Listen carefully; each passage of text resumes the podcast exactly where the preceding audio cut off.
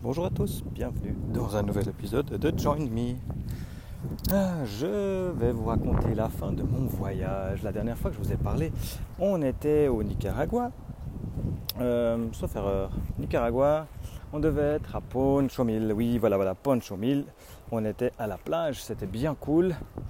Euh, j'ai pu surfer quelques jours là-bas. C'était un peu compliqué pour trouver des planches. Il fallait les louer euh, aux locaux directement. Il fallait choper un gamin qui sortait de l'eau pour savoir s'il me prêtait sa planche. il me la louait. Ici, tout est à louer. Et ensuite, après Poncho Mil, on est parti. On a pris le bac pour aller sur une petite île euh, qui est au milieu du lac Nicaragua, qui est un des plus grands lacs du monde, le lac Nicaragua. Et cette petite île, elle s'appelle Omotepe. Et euh, on avait un, petit, euh, un petit euh, spot là-bas, hein. c'était une casita, la Casa del... oh, j'ai perdu son nom. Audio, je crois. C'était le nom du gars en fait. Et puis, magnifique petite casita, une ambiance super. Du vent, désolé. on a pu louer des scooters et on a fait le tour de l'île en scooter. C'est une île qui est assez hallucinante parce qu'en fait c'est une île qui est basée euh, sur des volcans. Donc il y a deux volcans qui ont formé cette île, euh, Concepción et Maderas. Euh, deux volcans qui sont réputés dormants. Donc il y a quand même dans toute l'île des panneaux d'évacuation au cas où et tout. alors il y a moyen de faire le hiking pour monter en haut du volcan, mais nous on n'a pas pu le faire parce que ça demande 8, 8 heures de marche avec les enfants. Hein c'est pas envisageable, mais il y a des super treks à faire là-bas. Mais nous, on a profité pour, euh, pour faire le tour de l'île en scooter, aller visiter des endroits qui étaient assez cool. Euh, cette île, elle est assez incroyable. Sur la route, c'est vraiment, c'est une route en pavé. Déjà, c'est assez hallucinant. Il y a une route qui traverse l'île. Euh, donc, quand elle est en version bonne, c'est des pavés.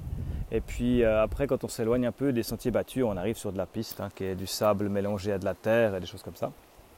Donc en scooter, euh, sable et terre, ça fait pas très bon ménage. C'est vite dangereux. Ensuite, euh, cette route, elle est assez drôle parce que ben, vous croisez euh, des chevaux en liberté, des vaches en liberté, des poules, des chiens, sans compter tous les gens qui marchent parce que ben, le bord de la route est tellement défoncé que les gens marchent sur la route, les gens s'arrêtent un peu n'importe où et tout d'un coup, il y a des gendarmes couchés. donc c'est assez drôle, c'est assez sport. On a bien rigolé. Euh, on a croisé des troupeaux de vaches, on a dû s'arrêter pour les laisser passer, ils nous ont passé autour. Mais voilà, on a vécu euh, des, chouettes moments, on a vraiment une très très belle expérience à Poncho Mil.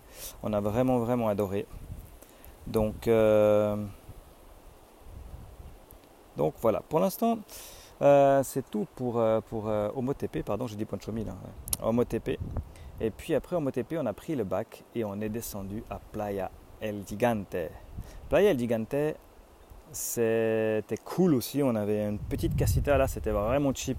Euh, la personne était en train de reconstruire tout ça, donc c'était toit en tôle, euh, pas d'eau chaude, pas d'eau même souvent, pas d'électricité une fois sur deux. Euh, c'était un peu la galère, il y a tout qui pétait, mais bon, c'était rigolo. là, là, les vagues étaient toutes minuscules. Donc j'ai passé trois jours à surfer des vagues microscopiques, mais c'était quand même rigolo.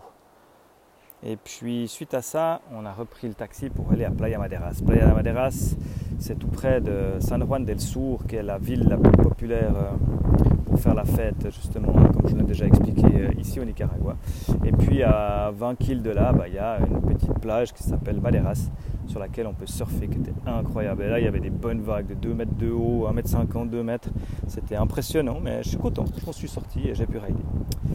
Et puis aujourd'hui, on est tout près de la frontière et demain, on passe la frontière, on fait deux jours euh, avant de partir euh, à Liberia et puis euh, vous aurez de mes nouvelles certainement de retour en Suisse. C'était mes expériences, Nika, Costa. Je n'ai pas trop fait parce que j'ai autre chose à faire que de faire des podcasts. Mais voilà, je pense à vous tous les amis et puis merci de m'écouter et à bientôt.